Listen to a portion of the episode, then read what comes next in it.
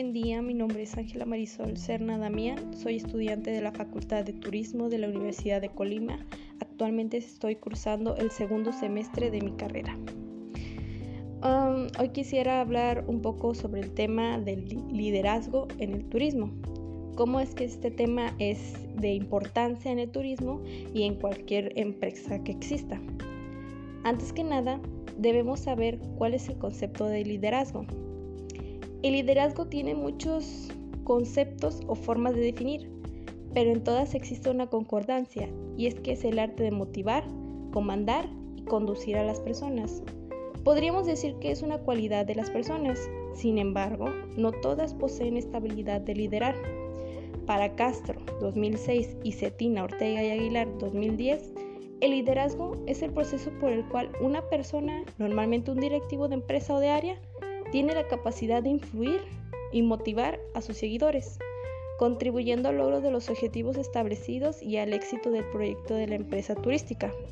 Si una persona tiene la facilidad de hablar y convencer, dar esa confianza en el público en general, automáticamente es considerado un líder. Como ven, los líderes no son elegidos por otras personas de diferente rango o cargo, sino que ellos son establecidos por las personas que suelen rodearlo. Ahora bien, sabiendo esto, ¿en qué beneficia el liderazgo en una industria o empresa? En este caso nos vamos a dirigir al turismo. Como sabemos, el turismo es a nivel mundial uno de los principales gestores económicos y es por eso que se debe utilizar este método de liderazgo. Un líder tiene la obligación de crear en sus organizaciones ventajas competitivas y un valor añadido ser consciente de los cambios, adaptándose y modificando lo mejor posible su forma de gestionar para mejorar su efectividad, productividad y competitividad. Para lograrlo, su mejor recurso es el capital humano, es decir, sus colaboradores. Si la empresa conoce las habilidades que poseen sus trabajadores, será más fácil obtener buenos resultados. Debemos saber que una empresa puede triunfar empezando desde el sector interno. Es decir, todos aquellos que integran esa empresa.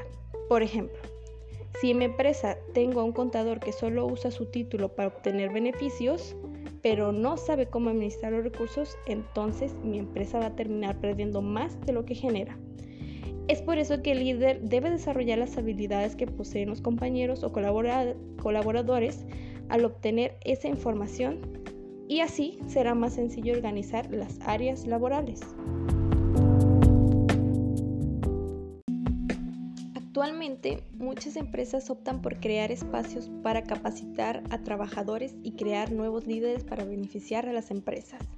Ya para finalizar, quisiera leerles un texto de Martínez relacionado con lo que conlleva ser un líder o crear el liderazgo, que va.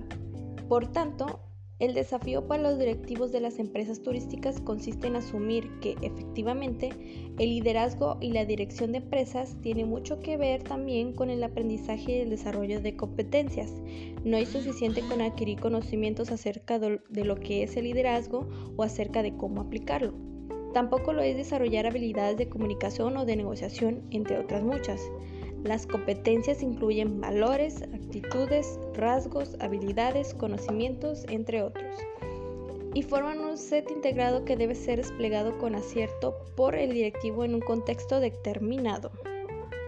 El liderazgo tiene que ser puntualizado en todas las empresas, ya que podría asumirse como esa persona que es conocimiento, pero que también es capacidad, cultura, valores, personalidad propia y disposición. Bueno, esto sería todo de parte. Agradezco mucho su atención.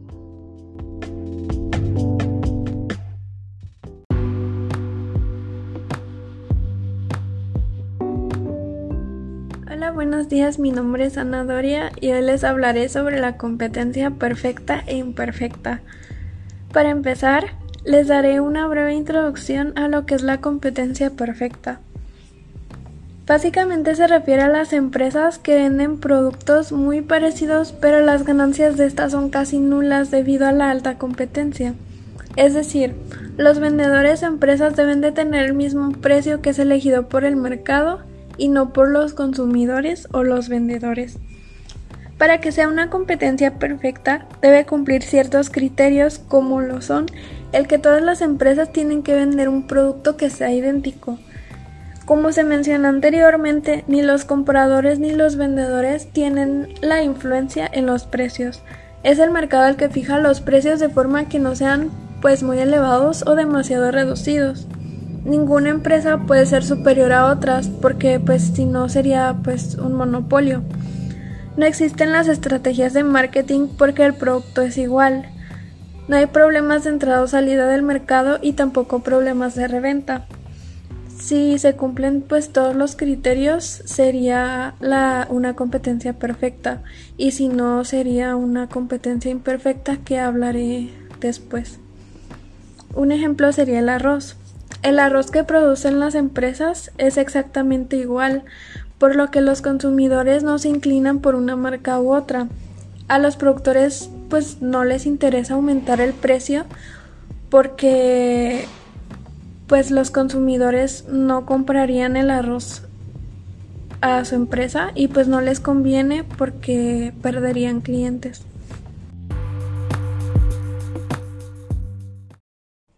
Hay solo unas pocas empresas de gasolina como lo son Pemex, o Oxogas, que son pues las únicas que yo conozco.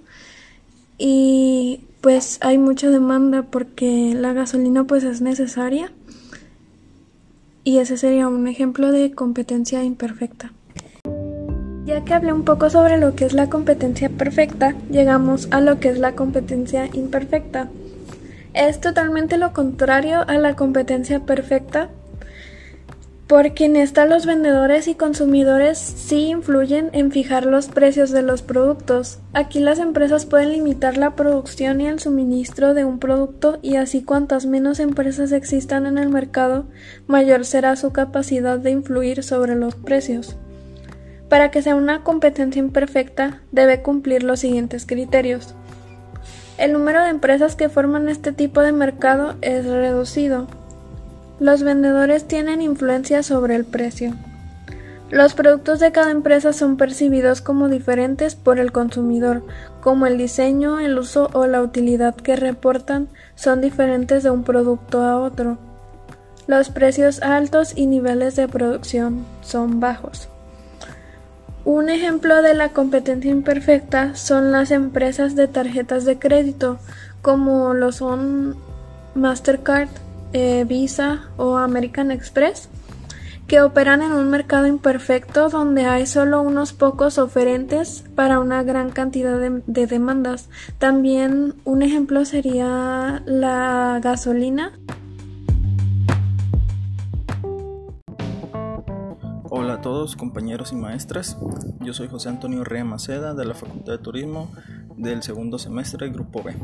Teniendo en cuenta todo lo que ya abordó mi compañera anterior, existen dos mercados representativos de la competencia imperfecta. Estos son el monopolio y el oligopolio por excelencia. El monopolio junto con el oligopolio y la competencia monopolística se consideran un fallo de mercado, puesto que normalmente generan externalidades negativas sobre los consumidores en términos de bienestar. El monopolio es una clase de estructura de mercado de competencia imperfecta, en donde existe un único vendedor y muchos compradores. El poder de este vendedor es tal que puede influir de forma directa en la cantidad ofrecida y el precio del bien, sin considerar la función de la demanda. Un ejemplo es Microsoft. Microsoft tiene una posición dominante en el mundo, genera una evolución por completo en el mercado del hardware y software. Esta empresa desarrolla el sistema operativo Windows y sus complementos, por lo que tiene diversos litigios legales por monopolio en Estados Unidos y en la Unión Europea. Por su parte, el oligopolio corresponde a cuando más del 40% del sector es dominado por empresas que pertenecen al mismo conglomerado. De esta forma, el poder del mercado será repartido entre un grupo selecto y reducido de productores. Ahora, la competencia monopolística. La base de esta competencia es la de productos que se asemejen entre sí, pero que tengan cada uno diferentes detalles distintivos, que al complacer a distintos sectores del público se logran establecerse en partes iguales. Esto fue todo por nuestra parte. Eh, les damos las gracias a todos ustedes. Eh, se despide José, Marisol y Ana.